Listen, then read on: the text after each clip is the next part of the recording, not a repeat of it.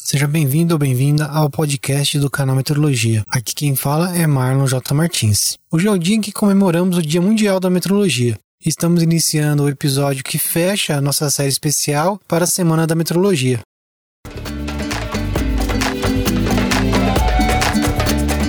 Canal Metrologia, seu podcast na medida certa.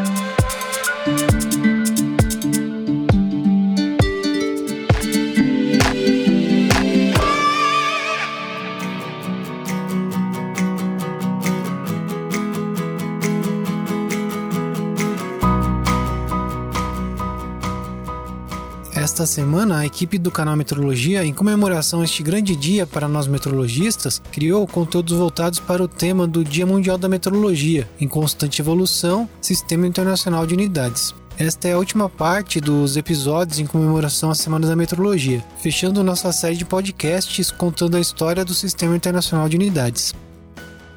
Semelhante ao que aconteceu com a medição das distâncias, por muitos séculos não existiu uma unidade universal de massa. Na maioria dos países europeus, a massa era dada em unidades chamadas libras, mas o valor de um quilo dependia do país e do uso.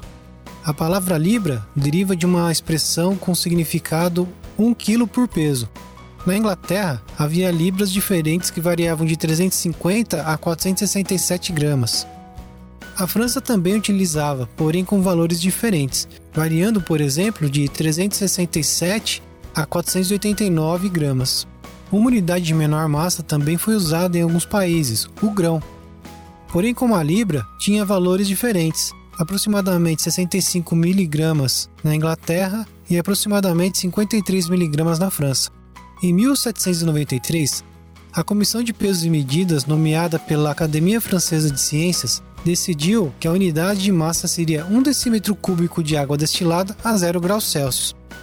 A especificação da temperatura do quilograma foi alterada de 0 graus Celsius para 4 graus Celsius, ou seja, a temperatura da densidade máxima da água. Em 1889, a primeira Conferência Geral de Pesos e Medidas sancionou o protótipo internacional do quilograma, feito de platina e irídio, e declarou: este protótipo passará a ser considerado a unidade de massa. A massa do protótipo internacional é sempre igual a um quilograma exatamente.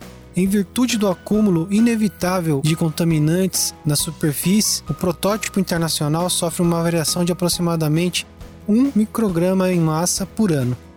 Uma curiosidade: considerando a necessidade de se acabar com a ambiguidade ainda existente na prática corrente com respeito ao significado da palavra peso, o Comitê Internacional de Pesos e Medidas, em 1987, declarou que o quilograma é a unidade de massa. Ele é igual à massa do protótipo internacional do quilograma. E o peso de um corpo é o produto da massa deste corpo pela aceleração da gravidade. Este é o final da série de episódios especiais da Semana da Metrologia. Obrigado pela companhia nessa intensa semana. Espero que você tenha gostado do conteúdo que nós do canal Metrologia preparamos em comemoração ao Dia Mundial da Metrologia. Lembramos que esta semana iniciamos nossa campanha de apoio no padrim.com. Se você puder contribuir com esse projeto, ficaremos super agradecidos. Qualquer contribuição é muito bem-vinda temos recompensas exclusivas para os apoiadores. Se quiser mais informações de como apoiar, quais as recompensas, vou deixar o link nas notas desse episódio. Se quiser contribuir ainda com esse podcast, você pode deixar sua avaliação na iTunes.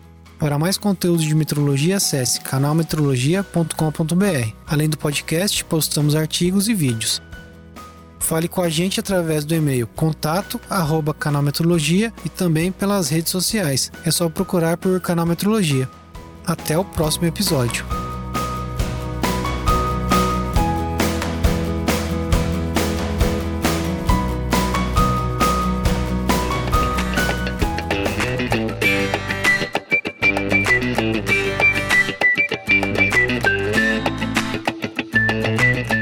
Visite nosso site canalmetrologia.com.br.